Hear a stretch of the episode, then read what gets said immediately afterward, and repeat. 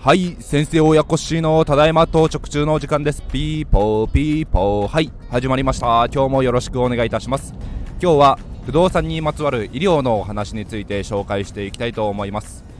皆さんこのラジオを聴いていらっしゃる方、えー、クリニックや病院に行くことはありますでしょうか？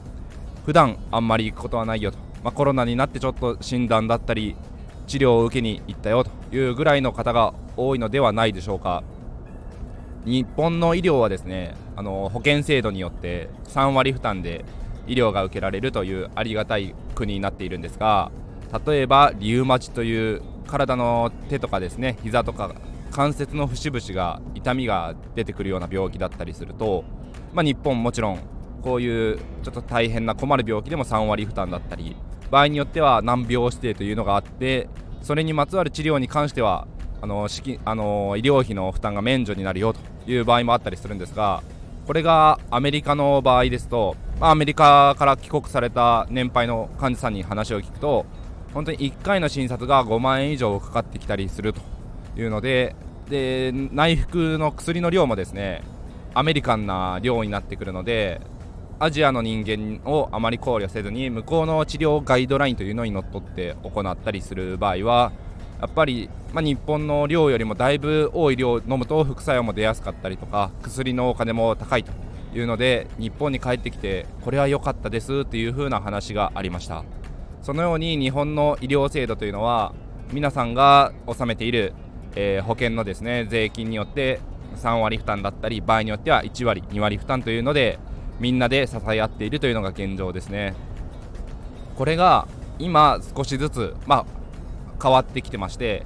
まあ、変わってきているというかもう前々から日本の医療費が高すぎると削減しなさいということで、えー、改革されてきていまして年配の方々ですね皆さん揃って1割負担だったものが少し年金があったりですね所得があれば2割負担3割負担というふうに、えー、後後期高齢者の方々もそういうふうに負担額が大きくなってきているのが現状です、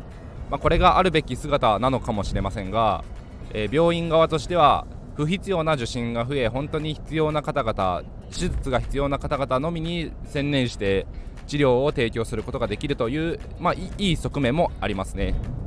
でそのような背景から、えー、日本の医療制度がどんどん見直されてきてまして日本の違うところといえばクリニックがたくさん多いんですね。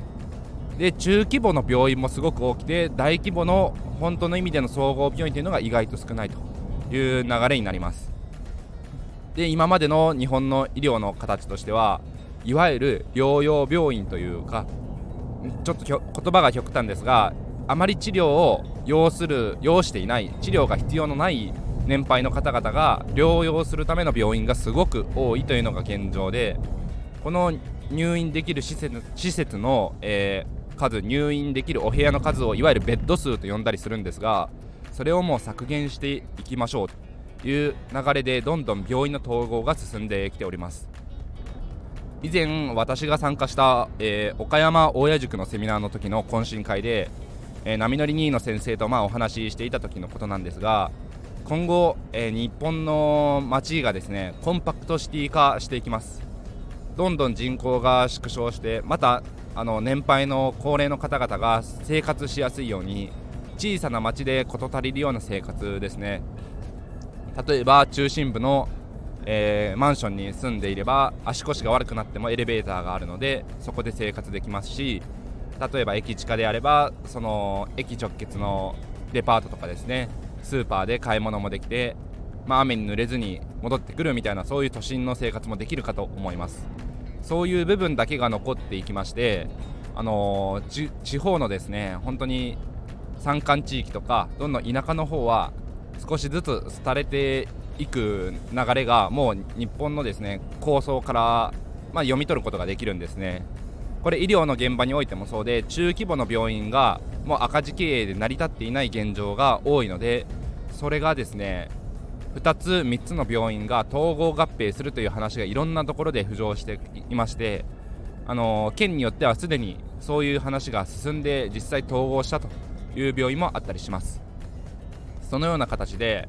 あの医療と不動産について同じ側面で見てみると今後医療が提供できない、えー、地域においては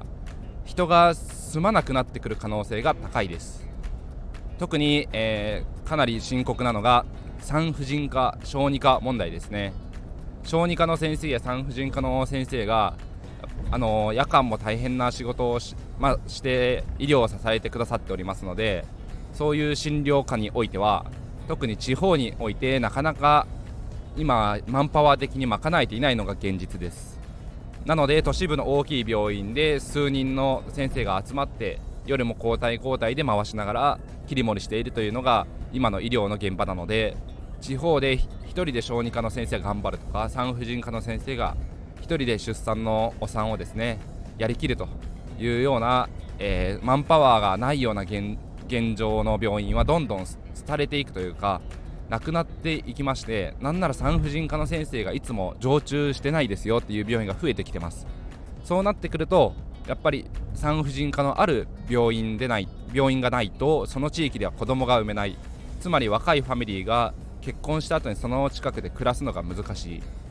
小児科もなければ子供の予防接種ですね。ワクチンを定期的に打ったりだとか風邪ひいた時とか、まあ、保育園で熱をもらってくること多いですからそういう時にも対処ができないとなると子育てしやすい環境とは言えないのでやはり中心部に、えー、集まってきます。えでも地方でもですね統合合併して病院をなんとか存続させようという動きもあるのでその辺りが実は重要で例えばうちのエリアでも山間地域のこの市と、えー、隣の市が合併して大きい病院を作ると。でその場所は今のところは結局はドクターが統合するだけで、えー、病院自体は最初は2拠点でやってゆくゆくは建て替えますと。いう流れがあったりするのでそういうところも長期投資といいますかエリア選定においては実は今後重要になってくるかと思います。なので長期的な目線で考えた時に、えー、子育てしやすい環境か医療が受けやすい環境かというのがすごく大事になってきていまして特に出産できる環境ですね。あのクリニックの産婦人科の先生は1件だけあるけども総合病院が近くにないとなった場合になかなか出産がうまくいかず難産になってきた時に総合病院まで救急車で運ばないといけないとなってきた時に今後それがですね昔であればなんとかみんなで支え合って、まあのー、頑張ってきた出産でも何か起こった時がですねやっぱりドクター側ももう責任が取れないとなってきて、えー、訴訟問題とかですね最近医療の訴訟も多いですからそういうのを背景に抱えていますと産婦人科の先生も早めにもちょっと僕は切り上げようとリタイアされたりとか総合病院に戻られる先生方もいらっしゃったりするのでそういう、えー、街を歩いてみて産婦人科小児科がほとんどないぞというエリアは長い目で見て考えた時にはちょっと気をつけた方がいい要注意なエリアかもしれないですね。なので今後、コンパクトシティ化がどんどん進んでいくというのはあの都道府県だったりそういう国の方針とかあの公開してあったりしますのであと医療のですね今後の見通しというのも、えー、都道府県ごと医師会ごとだったりで公開してある場合もあるのでそういうところに着目してみるのも意外と大事かもしれません。はい。今日は長くなってしまいましたが日本の医療事情が、えー、かなりの逼迫していて危ないよというところから不動産と絡めたお話をさせていただきました。今日もお聴きいただきありがとうございました。皆さん明日からも頑張っていきましょう。バイバイ